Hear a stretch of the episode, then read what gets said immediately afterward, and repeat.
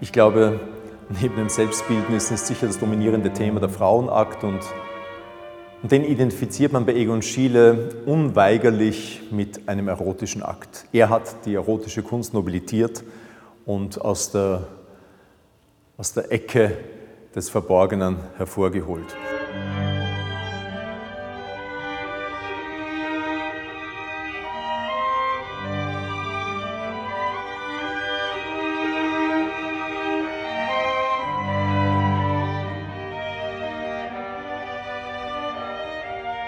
Egon Schiele geht es nicht, mit Sicherheit jedenfalls nicht in erster Linie um die Erotik bei seinen Aktdarstellungen.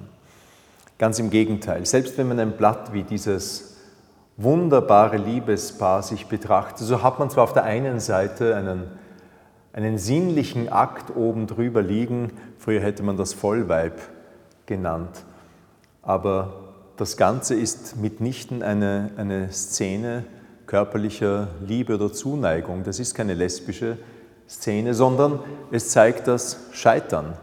Selbst bei gleichgeschlechtlicher Liebe gibt es nicht Harmonie und Gleichklang, sondern die darunterliegende Frau ist wie eine Puppe der darüberliegenden fremd. Sie reagiert auf sie nicht. Sie kann ihre Zärtlichkeit nicht erwidern.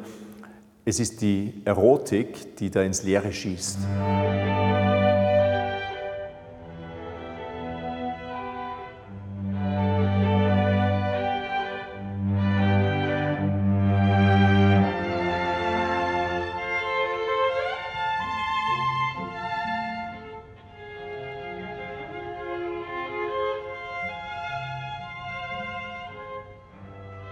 Ein sehr pessimistisches Weltbild, das wir auch in anderen Doppelbildnissen Egon Schieles immer wieder antreffen, wenn zwei Figuren einander körperlich sehr nahe kommen, aber geistig nicht verbunden werden. Dahinter steht eine spirituelle Dimension des Aktes, die ich heute für wesentlich wichtiger erachte als die erotische. Bei Gustav Klimt spielt die eine Rolle und in seinen Heterengesprächen. Bei dem größten Produzenten Otto Schmidt in Europa von Pornografika und Sexualfotografie spielt das eine Rolle.